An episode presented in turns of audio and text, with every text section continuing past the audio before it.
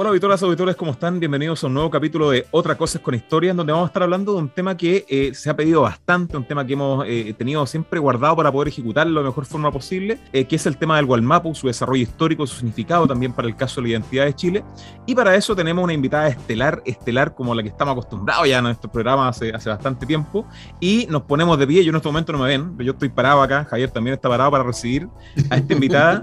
que es eh, Carola Naranjo. Ella es antropóloga social, mapuche, especialista en temas de derechos humanos, con estudios de posgrado en género, en políticas indígenas, analista política y a esta altura ya líder de opinión también, y actualmente, como premisa, también lo decimos acá en este podcast, es actualmente candidata a diputada por el Distrito 12 también. Así que, Carola, bienvenida, ¿cómo estás? Así es, Mari Mari Wenui, Mari Mari Compuche, ¿cómo estamos en esta noche? Súper bien, pues, excelente.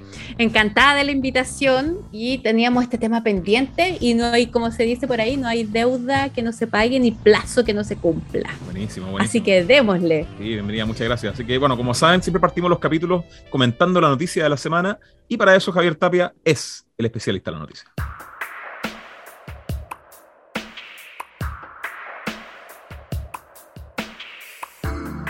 Hospital Metropolitano reducirá a la mitad capacidad de atención por obras viales del Costanera Center. El recinto asistencial informó que desde septiembre y por cinco meses, comillas, disminuirá progresivamente su funcionamiento por los trabajos que realizará el centro comercial. Cooperativa, 31 de agosto del 2020. ¿Qué les mm. parece? Carola. Dejar ahí el cese de las camas por el Costanera Oh, qué terrible. Pues que eso es la muestra, es, la, es como demuestra un botón del el sistema neoliberal que transforma nuestros derechos en un negocio. Entonces, esto es cuando se nos pregunta, se nos dicen, ¿por qué queremos cambiar el sistema neoliberal? Por esto. Pues por esto, donde la dignidad de las personas, los derechos fundamentales como el derecho a la salud, en este caso se ven todos vulnerados por, eh, por un negocio, por una estrategia económica donde se privilegia, imagínense el Costanera Center, o sea, ¿qué, qué más potente señal de que el centro de la vida se transforma en un comercio. Lo encuentro horrible, horrible. Javier, Paso. como la evidencia que uno, claro, paso. Es como la evidencia que uno paso no palabra. paso Al final es como, como, de verdad, de verdad estamos en ese nivel. A mí me, mm. me choca harto, sobre todo porque, bueno, el Beto esta semana estuvo haciendo también una charla en el colegio y veíamos como la realidad de los chiquillos. También en la misma realidad donde la, mm. Carola va de, de, candidata. Los hospitales, no sé, la Florida, mm, eh, el Sótero del Río en Puente Alto. El Sótero en Puente, el, el Padre Hurtado el padre Hurtado, ¿cachai? Como la situación de los hospitales. Y tenía eh, como en contraparte el crecimiento económico como prioridad. Y veis las condiciones en mm. las que está la gente. Yo vivo cerca del hospital de la Florida y veo las condiciones y uno dice, ¿dónde están las prioridades? al final es como esa, esa la discusión. Sí, ya lo vamos a cambiar. Ya vamos a cambiar cuando las prioridades van a ser el centro de las, las, personas y Hacienda y todo lo que tiene que ver con lo económico van a ser igual que el tesorero del curso, en la esquina en la esquina del curso y nosotros vamos a hablar de política y lo vamos a cambiar. Y cuando el tesoro dice, ay, no me alcanza la, la cuota, nosotros le vamos a pegar un paipazo y le vamos a decir, no, usted vea cómo financia, porque acá son las grandes transformaciones políticas las que van a estar, eh, digamos, mirando nuestro destino. Así que a toda esta gente económica les vamos a decir que pasó su cuarto de hora y lo más notable es la declaración que se manda eh, después del Servicio de Salud Metropolitano, que dice, bueno, estas horas son necesarias para el progreso, y bueno, y el chiste se cuenta solo, o sea, mm. ahí lamentablemente son los principales simbolismos, como bien dice Carola, de, este mm. modelo neoliberal que por ya casi 45 años eh, hemos estado eh, acostumbrado ya a nivel cultural, económico, social también. Y hoy día, después del estallido social, se, genera una oportunidad para poder eh, derribarlo, ya con una nueva constitución que cambie un poco la regla del juego, porque recordemos a la auditoría y auditores que eh, la constitución del 80 y el modelo son dos caras de una misma moneda, ¿cierto? Entonces, lamentablemente este, este, modelo no ha tenido acostumbrado a estas priorizaciones de, de los intereses privados del mercado por sobre los intereses públicos, en donde al final los bienes públicos entran por debajo, digamos, de, la puerta solamente con la autorización de algunos. Así que, claro, ojalá que estas situaciones puedan cambiar y en este contexto eh, se pueda ir mejorando esta situación a través de esta Asamblea Constituyente que nos tiene a todos bien entusiasmados. Así es, totalmente. Ya escuchan los motores de este DeLorean que se desplaza por las cortinas del tiempo. Y como saben, Javier Tapia nos revela la identidad del personaje que mandaremos a pasear en este auto histórico. Comillas. Yo creo que deberíamos ser una monarquía. Debiésemos ser el reino de Chile.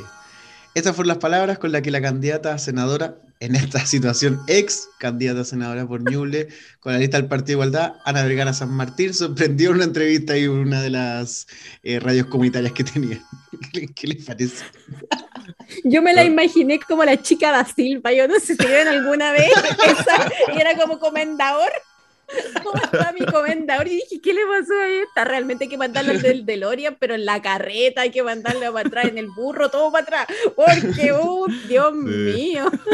No, y aparte es súper insólito porque yo la verdad cuando lo leí, yo pensé que era broma. Como que ya pasó, como que pasó en la historia. y uno pensaba que, era como un fake lo pensé y lo devolví. ¿Verdad? Esto es verdad. Y empecé a buscar en Twitter, empecé como a corroborar la información y era verdad, o sea, en pleno siglo XXI pasan estas cosas y bueno, eh, totalmente, bueno, e, e, este, estas cosas para nosotros que tenemos ya esta sección bien instalada, es como ya como la, niña símbolo de esta sección, o sea, eh, ya, perfecto. el caso más espectacular que hemos tenido para poder mandar. Es la niña símbolo, no, si la, no, la embarró, fue, o sea, quedará en nuestras memorias de manera inmemorial, grabada a fuego. Con su declaración. Yo creo que esta tipa no escucha. Yo creo que escuchó nuestro programa y dijo, yo quiero estar ahí. Yo me voy a mandar la sí, No, ella quería ser protagonista, ella quería, en este momento quería robarme el protagonismo. Yo, no se lo damos. No, no, no, se fue al chancho. No. ¿Y tú, y tú Javier? Y... tú, Javier, a dónde manda a, a, esta, a este personaje? Oye, yo estuve como viendo más o menos así para dónde, para dónde diablo mandar eh, y, al final como que me decidí, no tengo el, momento exacto porque intenté darle vuelta, pero me lo imaginé en tiempos de, Diego Almagro, ni siquiera Pedro Valdía, Diego Almagro llegando a territorio chileno. Así me lo imaginé, así como, toma, ahí está tu reino de Chile, ahí está comadre. en esas situaciones, en ese contexto, así como, reflexiona, reflexiona un poquito porque fuera contexto, un mundo globalizado, una, una economía instaladas en un mundo globalizado, con desafíos de mundo globalizado, y me salís con el concepto de reino. Por último, imperio. Ya así como por poca, ambición, poca ambición. Poca ambición. Sí, sí claro. Poca cosa, sí, no, sí. Poca cosa claro, sí, no. un reinito. Una cosita así, poca. un, feudo, así como algo. Claro, un feudito de Chile. Ahí, el, claro, no una cosa pequeña. Oh, no, se pasó, pero además, ojo, ojo eh, es como para recobrar la identidad. Claro. Entonces, como, ¡wow! ¿Qué identidad quiere recobrar? Ya yo dije, le falta la, respiridona, no sé, le faltó una cosa, algo le pasó, le patinó, no sé. Sí. Beto, ¿tú para dónde la, la mandáis? Bueno, yo la mando una fecha bien específica también, la vamos a poner harto plutonio ahí al DeLorean y la voy a mandar al 18 de febrero de 1701, en donde asume el trono de, de España Felipe V, entrando a Madrid, y este rey que era francés, ¿cierto? Y empieza a instaurar toda una política ilustrada, ¿cierto? Que se conoce como la, política de los Borbones como tal, y como, como buen reino, ¿cierto? Sin preguntarle a nadie. O sea, cambia todas las cosas que están pasando en América, en todas las colonias también, cambia funcionarios, sube los impuestos, todas estas cosas, y no le pregunta a nadie. Entonces, que este personaje vaya a esas fechas para ver, digamos, cómo funciona una monarquía, porque una monarquía lo, que menos hay es participación, lo que menos hay es identidad, sino que todas las cosas se deciden, digamos, en una pequeña sala, en, una pequeña silla, digamos, ¿cierto? Colmada de lujo, y, eh, y, esos cambios también se instauran a nivel social, ¿cierto? O sea, se generan no solamente la figura del rey, sino que también nobleza y todos estos privilegios que se empiezan a, surgir. Y, y claro, y, esta frase todavía más descolocada se piensa después en el estallido social, o sea, por último, no sé, pensar en un imperio neoliberal, no sé, hubiera sido más, más, más, soñador y más, más, entretenido, pero esto. ¿De dónde? Y una candidata senadora, o sea, ¿qué es una candidata senadora proponiendo un reino? O sea, como no va a tener lugar en ese gobierno. no va a haber senado, whatever. Claro, no hay senado. Entonces, es como, lo digo para morir. Lo digo, claro, para morir. Me autodestruiré en 4, 3, 2, 1, ¿cachai? ¡Pam! Me destruyeron. ¿Y, tú, Carola, tú, Carola, ¿dónde la mandaría a esta personaje? ¿Dónde la manda? En este autito? A ver, yo la mando, le voy a poner un poco de género también. No estoy, no, no, lo voy a poner con tanta fecha, no lo recuerdo, pero la mandaría a subir los barcos luego de la autorización de ella como mujer, luego la autorización del el rey de España y que sea una de las 3.000 mujeres que más o menos llegaron a América Latina y el Caribe, porque no llegaron más que esas. De hecho, están, lo, están, lo, están digamos, los registros, porque ustedes sabrán que todo el que pasaba para América estaba registrado y tenía que tener la autorización de su majestad el rey. Entonces acá pasaron más o menos en la época de la colonia 3.000 mujeres, no más. ¿Ya? Entonces yo me imagino que ella era una de las 3.000 que cruzó para acá. Ese momento la mando, ¿no? Y feliz, yo creo que además venía feliz en el barco ahí, no, ella venía pero fascinada. A mí Inés Suárez, me la imagino así, con pinche. No, totalmente así, íntima. Íntima, íntima, compartiendo espada, peleando almidón, compartiendo el almidón para la falda, para el falso, así, en eso, así como, no, y pasándose los datos, este, este, este es el mejor lavadero que hay acá, todas esas cosas. ¿Ya? Qué notable.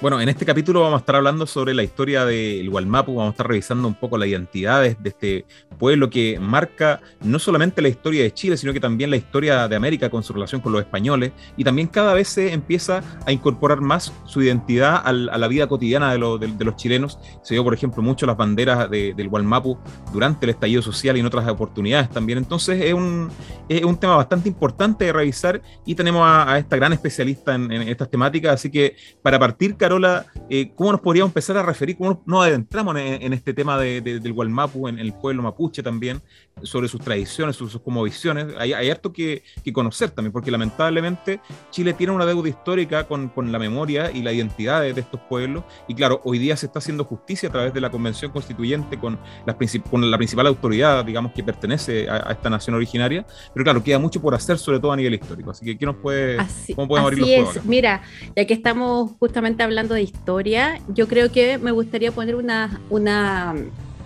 un tiempo sobre la mesa, que son más o menos 15.000 años atrás, ¿ya? Más o menos 15.000 años atrás, eh, y eso tiene que ver con los registros más antiguos de cultura mapuche o de cultura proto-mapuche.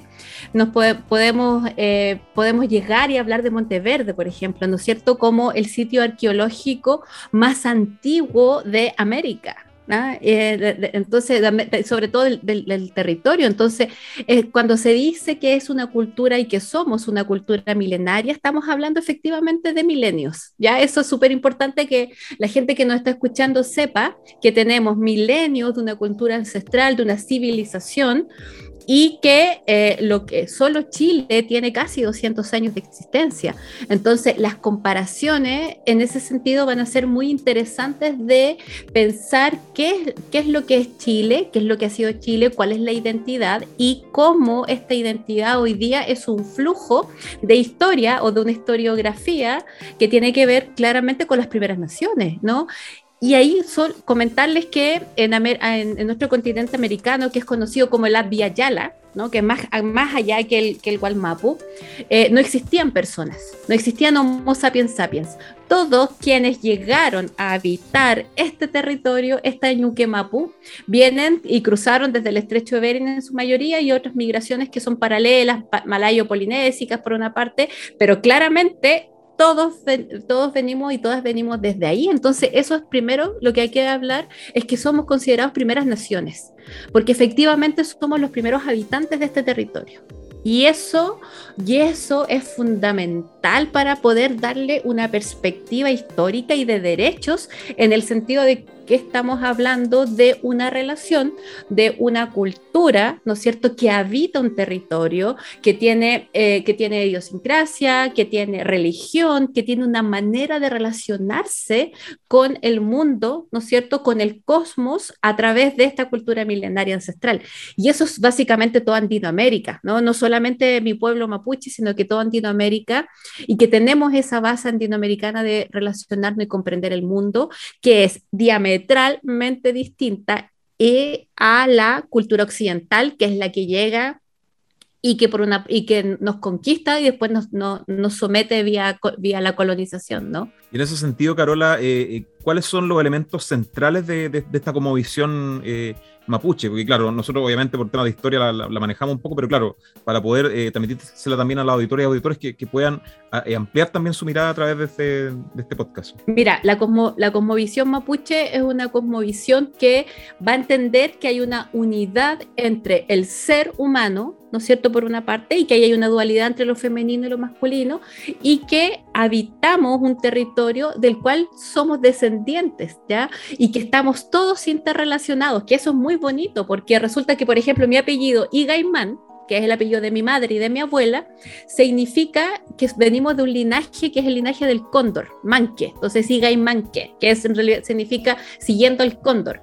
Entonces, el, el digamos, el entramado que es eh, del parentesco, entonces si nosotros si tuviese que yo avanzar el linaje, el linaje milenario, milenario, nos vamos a encontrar de que las primeras familias, ¿no es cierto?, fundantes de esta cosmovisión, porque estaba hablando desde, lo, desde la cosmovisión, ¿no? ¿No es cierto?, desde, desde lo ideológico que está detrás, ¿no? Obviamente no tiene nada que ver esto con lo que es más, más naturalizado, sino que lo ideológico, las creencias que están detrás, los mitos, los ritos, es que todas las familias mapuches descendemos, ¿no es cierto?, de tótems o animales ancestrales. Y en este caso yo del manque, hay otras familiares que vienen de, vienen de, la, de la serpiente, que es la filu, y también del puma, y así.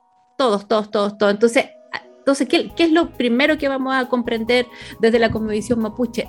Que no hay una, digamos, una superioridad de los humanos y humanas con el resto de la naturaleza. Ya eso es lo primero. No existe esta superioridad que sí la, marca claramente el sistema, eh, la, visión occidental, junto con el patriarcado, además que el que llega acá, sino que acá entendemos que somos una misma cosa y que además, y que además la relación que tenemos con el, con el otro y con la otra es una relación primero de respeto.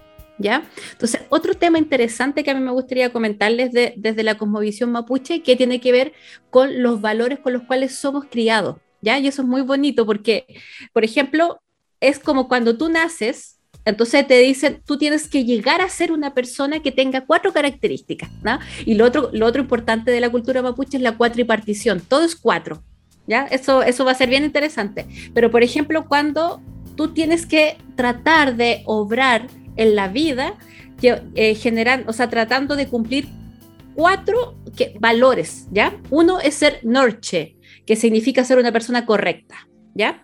Otro es que ser una persona que es chimunche, que es una persona que es sabia, ¿ya? Llegar a ser eso.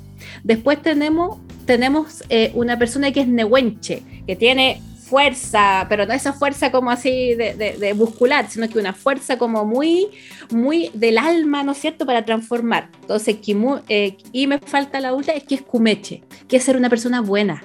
¿Ya? Como la importancia de ser una persona buena. Y eso quiere decir que no le deseas el mal al resto, sino que tú estás para obrar cosas buenas. También pensamos que el mundo se divide en cuatro, en cuatro grandes, eh, eh, grandes eh, espacios o microcosmos. Entonces, por eso que el cultrún también tiene una cuatripartición, ¿no? El cultrún es el tambor que, que, no solo toca la machi, sino que también tocamos, es, parte, es parte de la, de tanto musical, pero también mitológico, porque a partir de eso, el cultrún es el mundo mapuche. Entonces el mundo mapuche está dibujado en el Cultrún. Entonces se dibuja con la 4. Entonces está, eh, está todo el, espacio mapuche que es el Huillimapu, que es el sur, donde estáis tú, por ejemplo, ahora, Alberto, estás totalmente, porque de allá, no, o sea, lo mapuche es es, muy grande eh, y también territorialmente todo lo que hemos ocupado. Lo que sí tenemos identidades territoriales, pero básicamente somos una misma conformación cultural, pero con mucha identidad territorial y con linaje, pero somos los mismos. Entonces también están los Picunche para acá, para el norte, está eh, también Pehuenche, que es hacia, el, hacia la cordillera, digamos, hacia el este, y también está el lado del Lafkenche, que es donde está el mar, que es el oeste. Entonces, muy bonito esto de, los cuatro, ¿no? todo lo van a encontrar en cuatro. me gusta harto el simbolismo que tiene el, el cultrún como tal, porque en, otras culturas también se simbolizan con algunos instrumentos musicales, pero algunos de cuerda, algunos un poco más delicados, pero esa fuerza mapuche eh, eh, se, representa con un tambor, porque el tambor es, un, instrumento que, primero rítmico como tal y también que, necesita una cierta, una cierta fuerza o energía para poder tocarlo de manera correcta. Entonces, eh, a mí me gusta toda esa metáfora del, del pueblo esa mm. fuerza que, que se transmite, y claro, como decimos, no es una fuerza digamos, bruta, de fuerza como de, de, músculo, y, oh, sino que una fuerza de, fortaleza, de, fortaleza, de resiliencia también, que es interesante por lo menos. fortaleza, templanza también. Sí, y, bueno, en este caso, Carola, ¿cómo se organiza el, pueblo mapuche como a, nivel, a nivel social? Como, porque claro, tenemos que todas estas sociedades occidentales tienen una, una forma bien, bien piramidal eh, y bien estructurada de formarse. ¿Cómo, ¿Cómo se organiza el, el, el, el pueblo mapuche también? Y cómo conviven también todos estos, estos cuatro mundos que que, habitan en un territorio bastante extenso, ¿cierto? Argentina, mm. Chile también. Y, claro, ¿cómo, ¿cómo es esa relación un poco? es eh, la, estructura política, es una estructura que eh, baja a, a, los LOF o las comunidades. Pero aquí lo interesante es que claramente, eh, hablando de la monarquía que hablábamos un ratito, o lo piramidal o lo presidencial, en el mundo mapuche es horizontal. Y eso le ha costado tanto comprender a la cultura winca que eh, tengamos que cada comunidad, que cada lof eh, tenga, una, tenga autoridades particulares y que esas autoridades, su autoridad empieza y termina en ese lof. Y que el lonco de al lado no manda, en, el, en, ese, en, esa, en esa comunidad y que, y que en realidad lo que aquí, eh, lo, que se hacía y se sigue haciendo centralmente es mucho diálogo, mucho parlamento, negociación. Entonces, la, la, cultura mapuche política tiene una alta diplomacia, ¿no? Al contrario, como se nos trató de pintar como bárbaros, eh, como brutos, salvajes, ¿no es cierto? Que agarramos a, ¿no es cierto?, a, a Huascazo a los españoles cuando llegaron. Acá teníamos y tenemos todavía una sofisticada estructura política ¿ya? Y esa sofisticada estructura política va a, se va, a generar que existan comunidades, esas comunidades van a, ser, van a transformarse en rewe y después luego hay ya rewe. Y, y, eso también hace que también las comunidades eh, eh, no necesariamente estén de acuerdo todas con todas y que también tengamos conflictos eh, adentro, ¿no es cierto? Conflictos internos. Y ustedes recordarán que cuando llega la conquista y luego la colonia, a los españoles los teníamos vueltos locos porque uno trataba por un lado con un, ¿no es cierto?, con un cacique con un, y decía ya la paz y no sé qué. y después no entendían por qué venía otro cacique y les quemaba la, la, ciudad. Entonces, como, ¿pero por qué? ¿Cuándo voy a hablar con el rey mapuche? ¿No? Lo que mismo pasa hoy día con, con, con el sistema, con este sistema eh, presidencialista que tenemos, ¿no? cómo el presidente dialoga con el presidente de Mapuche. Y eso no existe, porque existe una horizontalidad del poder. Nadie manda más que el otro. Y, eso también genera, es complejo para poder eh, relacionarse políticamente con este Estado, que es un Estado unitario, además muy presidencialista, que si bien eh, no tenemos monarquía, pero el presidente tiene, ostenta las mismas, los mismos privilegios que una monarquía, entonces, ¿cómo, ¿cómo se relaciona? Y ahí donde tenemos que trabajar en, uno de los desafíos es entender de manera intercultural cómo, cómo generar esos vínculos.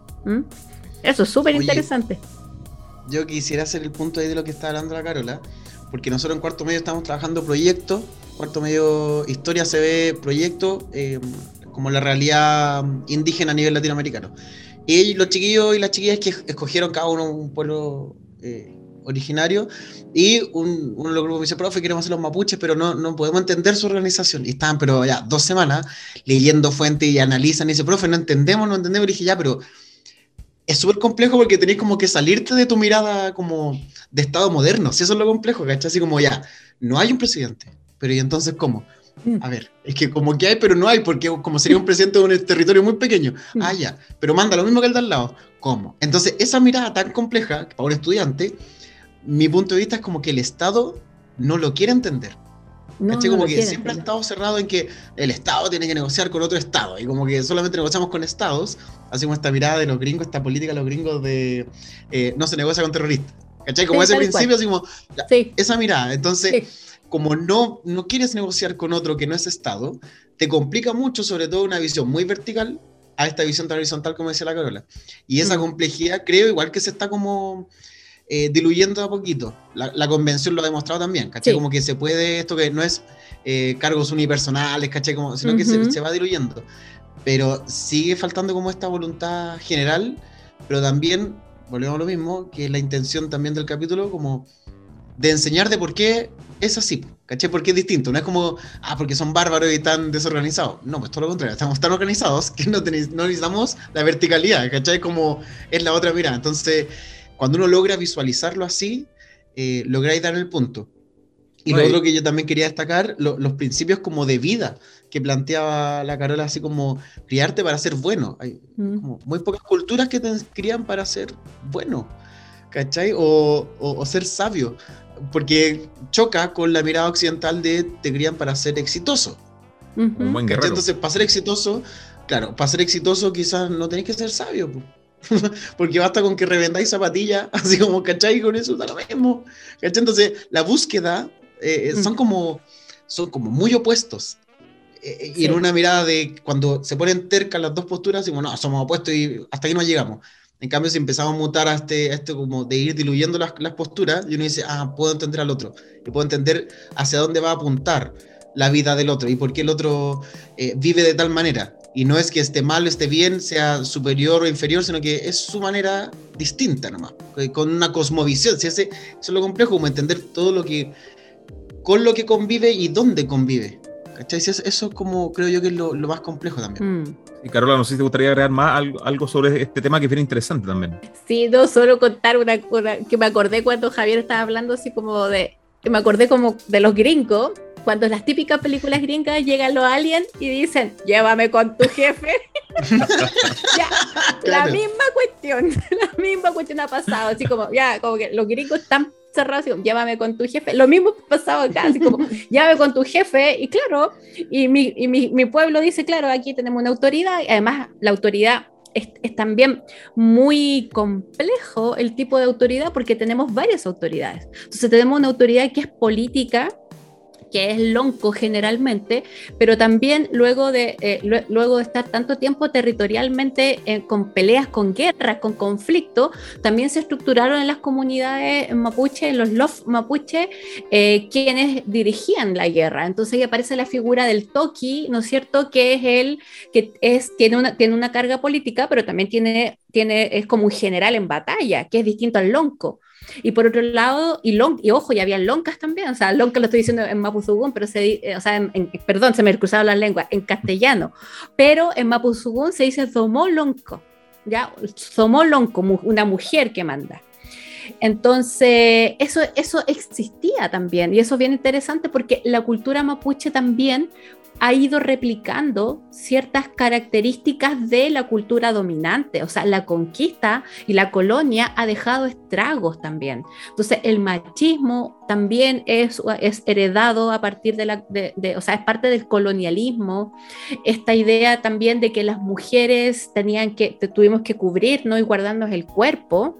Esto es, es, es tremendo, porque incluso la libertad sexual, las mujeres mapuche éramos mucho más libres, ¿ya? Hablábamos de aborto libre, no sabes, esto de las tres causales, para nosotras, eh, ¿qué? ¿No? Nuestros cuerpos son nuestras, nuestro, y manejamos además la arbolaria, manejamos la WEN, que se llama, para poder, eh, digamos, ser libres y autodeterminadas, ¿me entiendes? Entonces, eso es súper potente, eh, manejar nuestra sexualidad, entender que la sexualidad también tiene que ver con el placer y que las relaciones sexuales no solamente son para tener hijos. Eso, nuestras abuelas mapuche siempre nos lo enseñaron, para que ustedes sepan. Es importante, o sea, eh, poder quizás profundizar en, en, en, en, todo el universo de la mujer mapuche, que, que también yo creo que obviamente tú manejas bastante este tema, y si podrías mm. también ilustrarnos sobre ese tema, porque claro, eh, también en esta, como bien decía Javier, en esta óptica occidental, siempre buscamos al líder o buscamos al, al, al, que está a cargo y buscamos al hombre, en este caso, pero claro. en, los pueblos originarios, y particularmente en el caso de, del Gualmapu, de, del mapuche, era bastante diferente.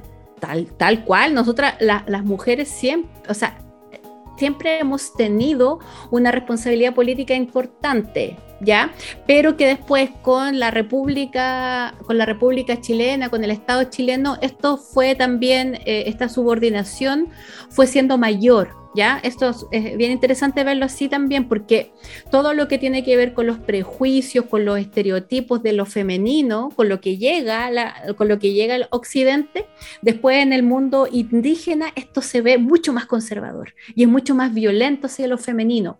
¿Por qué? Porque ya el solo hecho de la conquista y la colonia ya es violento en el sentido de este encuentro de dos culturas, pero siempre los femeninos o las mujeres salimos pagando, eh, pagando los platos rotos, digamos, de los conflictos, ¿no? Eh, ah, por ejemplo, lo que estaba en Afganistán, lo estamos viendo hoy día, ¿no? Las mujeres y las niñas, al final, con nuestros cuerpos y con nuestros derechos, terminamos pagando eh, con eh, el botín de los conflictos armados. Lo mismo pasa acá. ¿Ya? Y acá no solamente fueron nuestros derechos, sino que también nuestra autonomía política. Y eso pasó claramente en, también en Andinoamérica y en el pueblo mapuche. Miren, les quiero contar algo que es súper histórico, que tiene que ver con el juego de lo que se conoce, que conoce, digamos, el Winca común como la chueca, que se llama palín, y resulta que las mujeres jugábamos palín. Bueno, y ahora todas las mujeres mapuches feministas están súper, lo están lo reivindicando.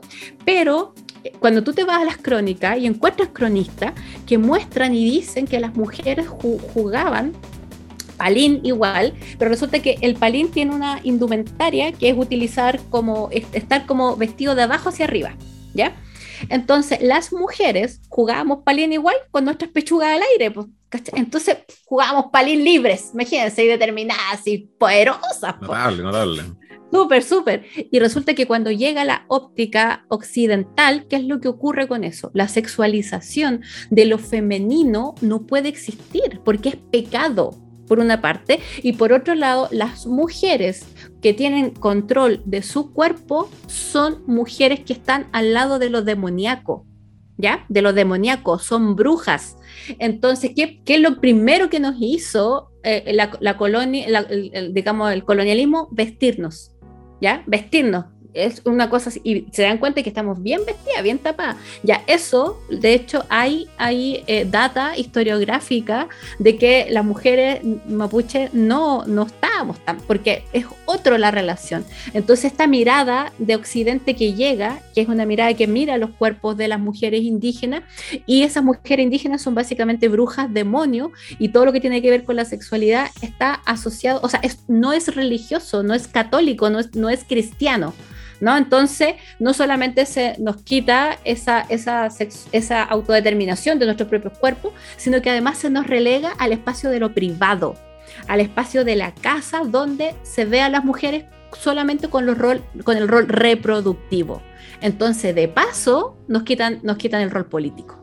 Sí, notable, notable explicación, porque claro, eh, mm. uno siempre, eh, cuando entiende también las relaciones con los pueblos originarios, también lamentablemente cae en el prejuicio de entenderlas desde la óptica automáticamente cristiana, eh, eh, republicana, presidencialista, capitalista, patriarcal. O sea, lamentablemente, eh, y, ahí se ven los paradigmas que se vienen arrastrando culturalmente por tanto tiempo. O sea, ahí en esos pequeños detalles se van viendo esa, esa, esas cosas, así que es súper irrelevante. Entonces, lo mismo, o sea, ya para situándonos temporalmente, ¿cierto? Al final, toda esta relación problemática que empieza a surgir, este choque de los mundos que bien describe Carola, empieza a suceder en el siglo XVI, en donde, como saben, llegan los españoles desde el Virreinato del Perú, pasan primero algunos por el desierto, otros por la cordillera y el desierto, y empiezan a avanzar, advertidos también por los incas, o sea, por, los pueblos incaicos que, que, habitaban la parte norte de Chile, que habían un poquito más al sur, había un pueblo un poco más belicoso, un pueblo más resistente a, ser dominado, que era este, este pueblo mapuche bien desarrollado en la zona sur. Y claro, y cuando se empiezan a cruzar ya empieza a haber obviamente eh, un conflicto importante, o sea, para que los auditores y auditores se pongan un ejemplo, sería como, como bien describía Clarora, encontrar un marciano con un terrícola, o sea, dos mundos absolutamente distintos en su visión, en su forma de entender la economía, la cultura, la sociedad, la religión, y se cruzan, digamos, y empieza toda una historia bastante eh, eh, trágica y también bastante cargada de, eh, hitos importantes que, es necesario analizar también, y sobre todo, y también se empieza a producir sobre todo en la zona de la frontera, todo un sincretismo cultural del cual hoy día, como hemos revisado los capítulos de, desde el copete, la fiesta y todos los capítulos que hemos hecho con Javier acá, eh, venimos también de ese, de ese mestizaje, de ese sincretismo cultural que se desarrolla en, la zona fronteriza. Así que, Carola, por favor. Bueno, lo primero, yo partí contándole que 3.000 mujeres cruzaron para acá, mujeres hispanas, por lo tanto, lo primero, solo ya en el mestizaje que tiene que ver con las generaciones, es que vamos a tener que la mayoría de los chilenos o de los españoles nacidos en Chile son de madre mapuche o de madre indígena esta madre indígena que es negada, esta madre indígena que muchas veces es violada, ¿no es cierto? Que eh, entonces, y que va a ser, eso, eso va a ser fundamental, ¿ya? Desde esta perspectiva. Y de ahí viene el guacho, ojo con eso, que el, guacho que es como, es de papá noble y la madre es generalmente la india que es la, la sirvienta, ¿ya? Eso por una parte desde la construcción del género. Por lo tanto, eh, eh, cuando alguien dice, no, es que yo no soy mapuche, los mapuches son esto, o sea, es cosa que sigas tu linaje materno hacia arriba y todos tienen una abuela mapuche, una tatarabuela mapuche, porque así, o sea, así se dio el mestizaje, ¿ya? Y eso va a ser, es bien interesante. Y si esto que estoy diciendo la gente lo supiera tan tajantemente, también la relación que tendría con los pueblos originarios distintas, porque lo haces parte de ti, o sea, es parte de tu identidad. Pero esta lógica de siempre estar negando, ¿no? Y la construcción de la identidad chilena eh, se construye negando lo indígena, negando lo mestizo, la morenitud, ¿no? Y mirando claramente siempre a Europa y a la Europa siempre a la más fría, ¿no? A la Europa más nórdica, a la más clara.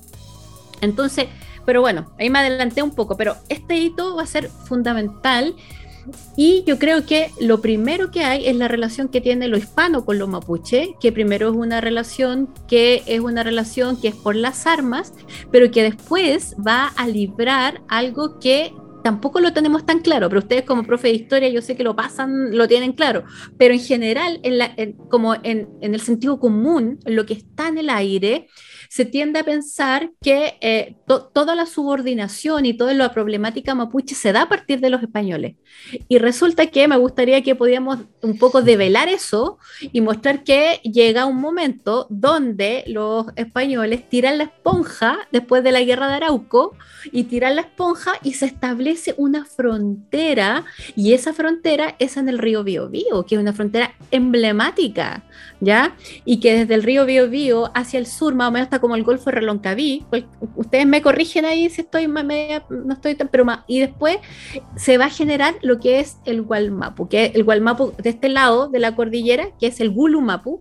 Entonces el Gulumapu de este lado de la cordillera va a ser río, va, a ser el río, el gran río Biobío, que es, es el Fiu Fiu, el Futaleufu, que es el gran río, y hacia el sur. Y, y, esto yo creo que lo escuche así, con, pongan, suban el volumen a este podcast y sepan que es desde el río Biobío al sur el pueblo mapuche era libre, autodeterminado, con autonomía, y que la relación que teníamos con la corona, con, con la corona española, era una relación de iguales.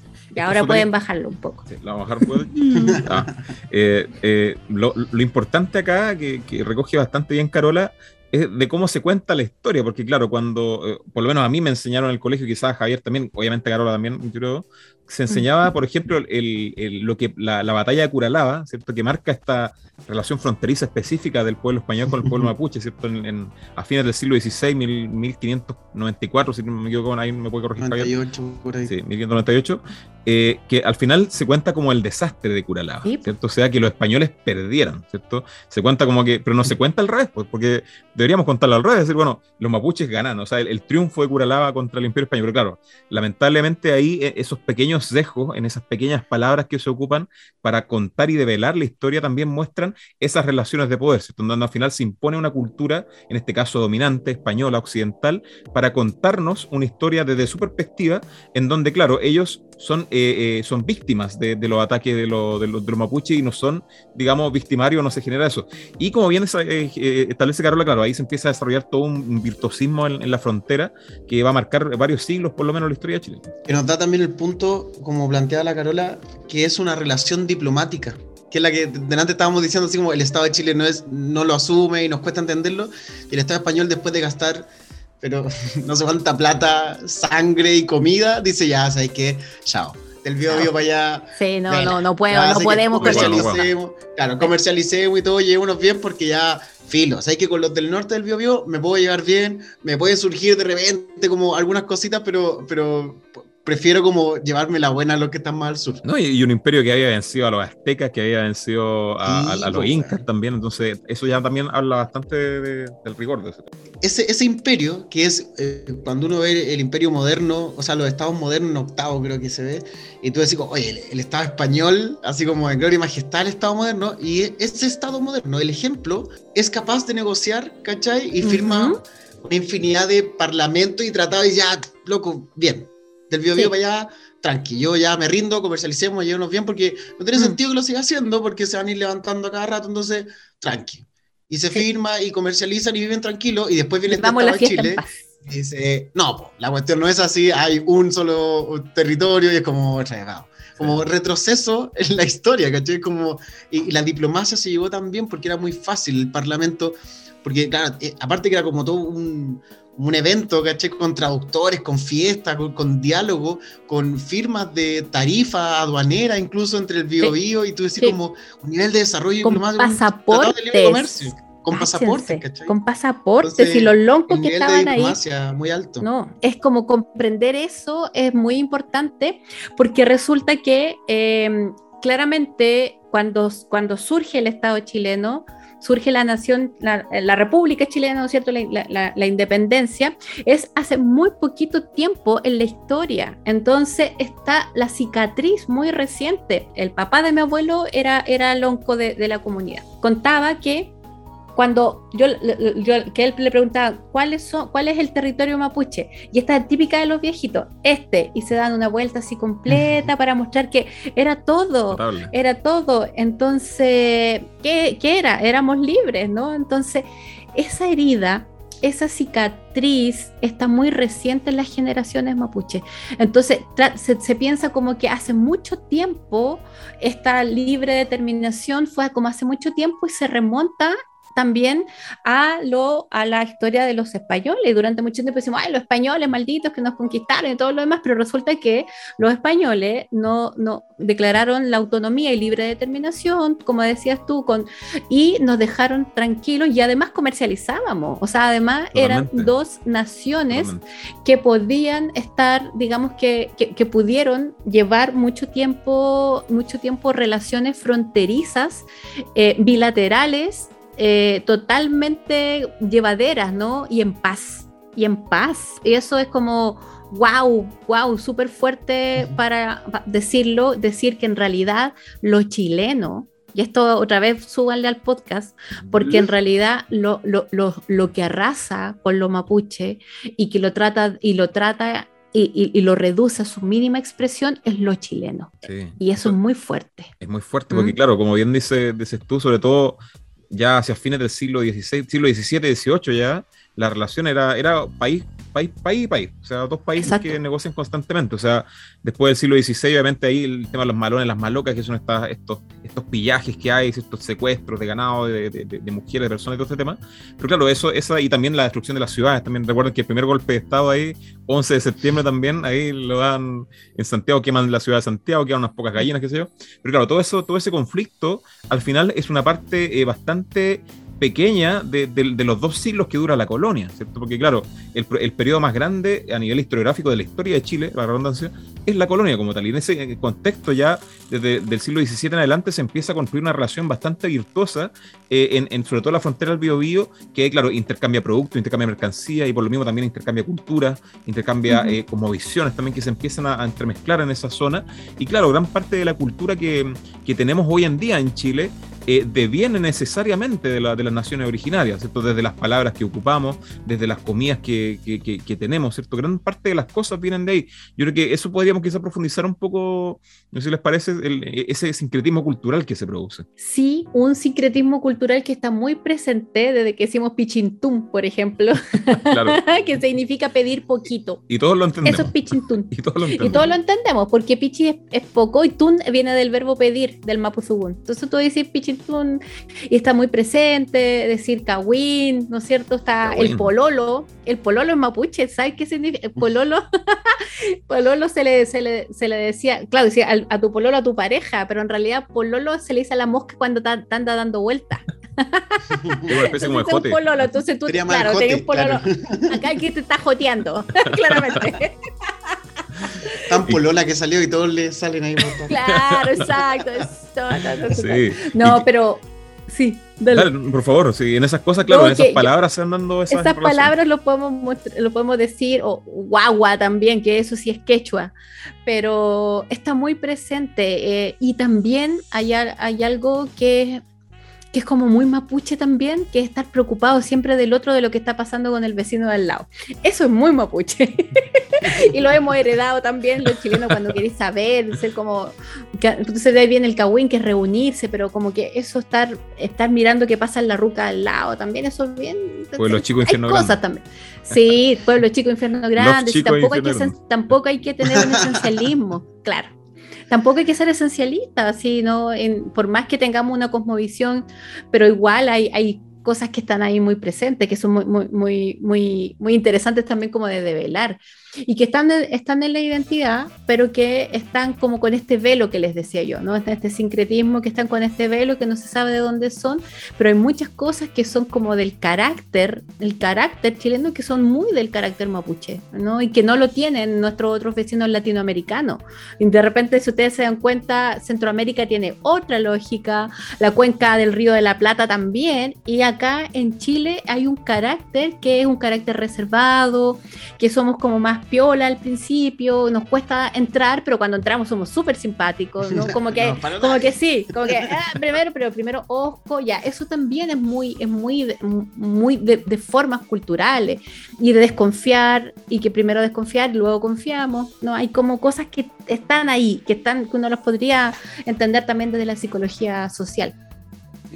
Pero, eh, por ejemplo, hay, un, hay unas cosas súper importantes que es el Año Nuevo Mapuche, que, o el Huetripantú, eh, eh, que eso es el 24 más o menos de, cada, de cada año y que se, se cuela y como la noche de San Juan. Entonces acá como que era la noche de San Juan, pero en realidad lo que se estaba celebrando es el nuevo ciclo, el nuevo, y eso, y eso está, queda, queda como una tradición, hay leyenda, hay mitos que está todo, detrás de eso, pero claramente lo que estamos celebrando ahí es la llegada del nuevo ciclo y que tiene toda la mística, toda la magia y todo lo esotérico que puede llegar a ocurrir en, ese ciclo, en ese cambio de, en el solsticio, ¿no? Mm. y, ahí se ve, y ahí se ve toda la energía del pueblo. Yo he participado de varias, la verdad, de, de y y se ve toda esa energía también. Eh, lo, importante que tienen los pueblos originarios y que el occidental no tiene, digamos, es esa conexión más visceral con la naturaleza o con, o con, la comunidad o con, el otro. Mm, y eso es, con el otro. Eh,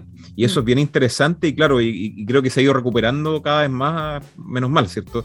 Pero claro, también el sincretismo lo vemos en cosas bastante más, más pequeñas, en el mismo caso de las preparaciones, ¿cierto? De, de, de, las cosas que comen. Eh, de hecho, gran parte de, los, de los platos nacionales más típico, como el caso de la cazuela, eh, bueno, el caso del merquén, para qué decir, tantas cosas mm, que, tenemos que heredamos, digamos, casi tal cual como eran en la colonia y que se traspasaban muchas veces a, través de las familias más eh, urbanizadas de alguna forma, sobre todo lamentablemente a través de la figura del empleo, ¿cierto? En donde gran parte de, las mujeres que trabajaban en las grandes haciendas eh, eran de origen mapuche y claro, y así también se fue entremezclando por esa vía también obviamente por la vía, por la vía fronteriza que revisamos, pero también por la vía de la servidumbre, lamentablemente, se fue incorporando varios elementos importantes que nos definen también como cultura hoy en día.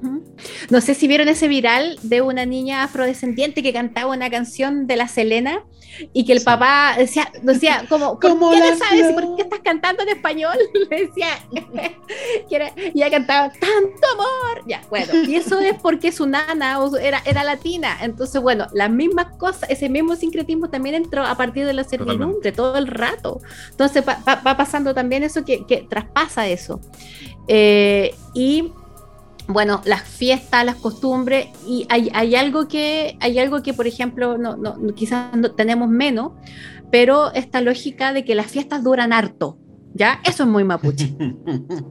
que duran harto, porque los guías, tú ahí estabas en Huetripanto, que es corto, eso es chiquitito, es chiquitito, pero un guillatún ya los veo 20, o sea, siete días, porque los tradicional eran siete días y siete noches bailando. ¿Ya? O sea, y cada una hora, ¿no? unas fiestas, pero así, ¿no? Y que duren harto, y, y, con harta comida, y con mucha comida, porque un carrete no es carrete sin tener comida, y uno tiene que comer, y, y obviamente también sus buenos tragos, eso también, claro, su que obvio, obvio que sí. Entonces, eso también es muy mapuche, y eso de como agradar con la comida o hacer cariño con la comida. Ya, eso también es muy mapuche. Y por lo tanto, eso es un, como un don ¿no? que se da. La comida es un, es un don, un regalo.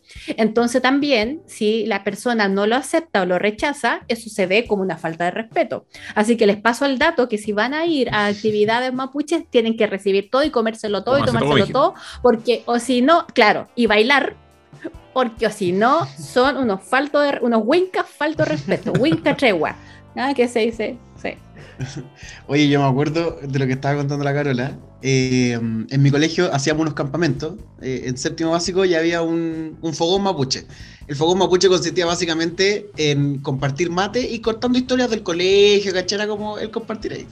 La cuestión es que eh, nos llevaron, no me acuerdo el nombre de las hermanas, pero eran dos hermanas mapuches que nos van a, explicar cómo funcionaba el fogón, porque. Para poder explicarse los cabros chicos y todo el tema. Entonces mi profe me dice, oye, lo más probable es que la vieja, me dice, la vieja va a tomar el primer mate y lo va a escupir. No me mirís raro, por favor, no, te mandé esa ordinaria porque a mí ya me pasó, cago mal educado, como mira feo. Entonces, claro, nosotros tenemos la costumbre va occidental de limpiarlo, que no quede amargo, que quede lavadito de la cuestión. Cambia acá, la primera la escupí al piso y filo. Y, pasaba como si nada. Pues. Y yo quedé mirando así, ya, filo. Pero al día siguiente viene un compañero y no le quiso recibir el mate porque la primera la encontró como asquerosa la actitud, entonces no se lo recibí y le dije, recíbeselo por favor, bueno.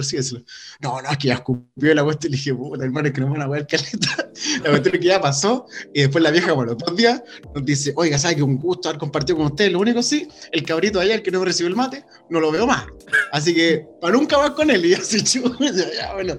Pero, ¿cachai? Porque te cruza y, y es súper evidente en esas cosas porque uno... Sí, sí, terrible. estoy pasando el momento íntimo de conversar, ¿cachai? Como uno va a recibir un platito de comida cuando uno va de visita, así como, no, si ya, ya comí, vos comí nomás, aunque ya hayas comido, recibe el plato. Y, lo otro, y lo otro es llevarse la comida. Y ahí viene el roquín. La palabra roquín significa cuando tú llevas, te llevas como, nosotros le llamamos como colación, como el roquín, que se llama. El roquín es súper importante. Tú vas invitado y si, por ejemplo, no pudiste comer porque ya a mí de repente la comida me salía por la oreja, no sé, ya no podía más. Entonces tú llevas tu roquín, que es una bolsita, donde lo que te sirvieron te lo llevas para tu casa. Ya, eso no es una falta de duda. Claro, me llevo la torta, ya eso es muy mapuche también. Dice, ah, me llevo un trocito, ya es muy mapuche, porque es como, es como si tú lo dejas, significa que estás despreciando a la cocinera. ¿Ya? Y a mí el otro día andaba en campaña corriendo y dejé unas sopaipillas que me habían dejado y a la vuelta fue como, no le gustaron mis sopaipillas. y yo, Dios mío, no me di cuenta! Claro, y había hecho un quiebre emocional. No, y, y, bien interesante porque todas esas costumbres que, que estamos describiendo ahora con, con, todo este ánimo están bastante presentes en las zonas rurales todavía, que son en las zonas donde se arraiga, más fuertemente el mestizaje y el sincretismo cultural también. Entonces, eh, claro, el, tema de, de, lo mismo, de comerse toda la comida, de regalar comida, de, llegue nomás, ah, llegue nomás, no se preocupe. Es algo bastante arraigado en la cultura, o sea, lo vemos bien presente por ese lado. Y ahora yo los quería llevar también al, tema, al tema del conflicto, como bien describía Carol en, esos momentos, que es cuando ya eh, se instaura la, independencia de, los criollos que habían llegado de, España y habían empezado a controlar gran parte de la, agenda política, de la agenda económica, y digamos se genera toda esta independencia de esta, de esta república a principios del siglo XIX, y ahí empieza a generarse también una tensión importante desde las guerras de la independencia hasta la conformación de la República con los, pueblos originarios, particularmente con el pueblo mapuche. De hecho, eh, recordar que durante las guerras de la independencia, una parte importante del pueblo mapuche estaba con los españoles como tal. Algunos de ellos, muchos eran realistas debido a eso, porque eran los españoles los que respetaban eh, la independencia y, no ponían en riesgo, digamos, toda la autonomía cultural, política, económica religiosa que el Gualmapu tenía, ¿cierto? Y desde esa guerra de, en donde muchos eh, apoyaron como realistas, después ya, eh, entre comillas, ¿cierto? Se les pasa factura durante la República y empieza todo un conflicto bastante importante a desarrollarse en el siglo XIX que es, preciso destacar, porque claro, al final, como bien describía Carola, la relación de, de, de, de, los mapuches con un Estado como tal se empieza a malear o se empieza a pervertir con, con, eh, con Chile como tal, con Chile republicano. Y eso es bien interesante de, analizar. O sea, hay que hablar las cosas como son, ¿no es cierto? Porque otra cosa es con historia. Entonces, entonces una de las cosas que nos va a evidenciar es que después de la, después de la guerra eh, Perú-Boliviana, ¿no es cierto? Después de, después de esa guerra, eh, lo que viene son los controles hegemónicos del territorio. Entonces eso va a ser muy importante a nivel político porque obviamente un Estado que viene surgiendo tiene que también, ¿no es cierto?, se va a, mantener su solidez con el control geopolítico. Y eso ha pasado aquí con los imperios, con los reinos, con las monarquías, con todo. El control geopolítico va a ser muy importante. Por lo tanto, Chile no solamente tuvo los conflictos con sus... Eh, los conflictos con los, otros países, las otras recientes naciones, sino que claramente va a avanzar a controlar el territorio del, del Gualmapu. ¿Ya? Y no solo por un tema geopolítico, sino que también por un tema económico. Y eso va a ser muy importante porque de esa manera lo que va a ocurrir es que los, estos mismos próceres, eh, Aníbal Pinto, eh, Cornelio Saavedra, ¿no es cierto? Los mismos próceres, cuando digo próceres estoy haciendo con mis dos deditos como con comillas, ¿ya? Para que las personas no vean bien. Entonces, estos próceres... Comillas, comillas. Claro, comillas, eh, son los genocidas, son los grandes genocidas del Walmart porque van a entrar, van a entrar y van a venir con todo, digamos, el bravío de haber ganado esta otra, este otro, y van a entrar desde el, desde el Biobío hacia el sur con esto ni siquiera es una guerra, porque cuando tú hablas de guerra estás hablando de un conflicto armado donde existen dos, dos eh, partes que podrían incluso tener el mismo poder bélico y en este caso no. Lo que hay es una matanza, una matanza, una dominación donde se entra incendiando, quemando, eh, asesinando y finalmente esto va a terminar con una reducción y con eh, el fin de, eh, del país mapuche como, lo, como se conocía hasta 1889 más o menos, ¿no es cierto? 1889, 1890. Y piensa que hoy día, o sea, esto ha cambiado, pero en las principales plazas de Concepción hacia el sur están los bustos de Saavedra, de Baquedano, eh, de Aníbal Pinto y que además son los nombres de las calles. Es increíble. Yo, yo viví un tiempo en Nueva Imperial que es de Temuco hacia la costa, porque mi, mi, mi, mi, familia materna, mi abuela es de allá la comunidad, y nuestro pueblo era no imperial y todas las calles tenían nombre de esos, de, de, de e incluso no solo las calles, hay una comuna que se llama Puerto Saavedra. Entonces, para que vean lo fuerte que, que, fuerte que es eso y qué pasa ahí cuando se desarrolla esta, toda esta política bélica de la tierra arrasada, o sea, se empieza a arrasar la tierra, como dice Carola, eh, parte de, la, de, vencer una guerra, ¿cierto? Es también imponer los simbolismos en este caso, claro. Y eso se hace como una práctica habitual desde el Imperio Romano en adelante, ¿cierto? En donde se, se, se, establecen los líderes, se establecen los próceres y, se empieza a generar una identidad, entre comillas, voy a una, una identidad nacional forzosa en esos lugares, muchas veces. Y bueno, entonces cuando, cuando se produce esta tierra arrasada, como dices tú, Alberto, eh, luego de que esta, entre comillas, esta guerra se gana, pero hay focos de resistencia como Purén, como Etirúa, hay eh, también mi, propia tierra, mi propio Ñuquemapu, Nueva Imperial, fueron focos, focos de resistencia que trataron de resistir, pero que finalmente no pudieron contra, sobre todo contra el poder de fuego y contra el poder bélico del Estado chileno. Entonces, ante eso, eh, ¿qué, es lo que, es lo que ocurre? El gran territorio mapuche del, del Gulumapu de este lado se ve, digamos, anexado se ve anexado por la fuerza, por las armas, ¿no es cierto?, a través de este genocidio al Estado chileno. Entonces desaparece el Gualmapu, eh, o sea, Gulumapu como lo conocemos, porque en Argentina es parecida a la historia, pero tiene unas particularidades con roca, y tiene, pero, pero vamos a situarnos a este lado. ¿Ya? Entonces, porque igual Mapu es todo el territorio mapuche, no solamente el chileno, ¿no? Entonces, el chileno se llama Gulumapu, claro, de costa a costa. El chileno se, se llama Gulumapu y de la cordillera hacia la, hasta, hacia la costa atlántica se llama Puelmapu. ¿ya? Para que sepan, como así se denomina. Pero todos somos familia igual, todos estamos emparentados, cruzamos la cordillera para allá y para acá. Súper importante eso, o sea, que los auditores sepan que, claro, los países son posteriores al desarrollo del pueblo originario. a veces se olvida, de repente se, se nubla. Totalmente. Y esto, Argentina y Chile, Argentina y Chile fueron, o sea, los mapuches habitábamos antes y el proceso de administrativo territorial, ah, claro, administrativo territorial vino después. Y ahí nos cruzan, y ahí vinieron los límites y todo. Pero, por ejemplo, yo les cuento, mi abuela, mi abuela Amelia, a mí me contaba que ella tenía familia que cruzaba la cordillera y que venía por las veranadas y que tenía familia que venía de Argentina y que cruzaban por los pasos y que venía, se saludaban, estaban en el verano, después volvían en el invierno hacia pueblos que están hoy día en Argentina, ¿no? Entonces, muy bonito. Y de hecho, eh, mi bisabuela eh, se llama, eh, su segundo apellido es Mulato, se llama, se llama Rosa Quilaleo, Marileo Mulato. Y, el, mulato, yo le decía, ¿pero qué mulato, abuela? Decía, eso no es mapuche.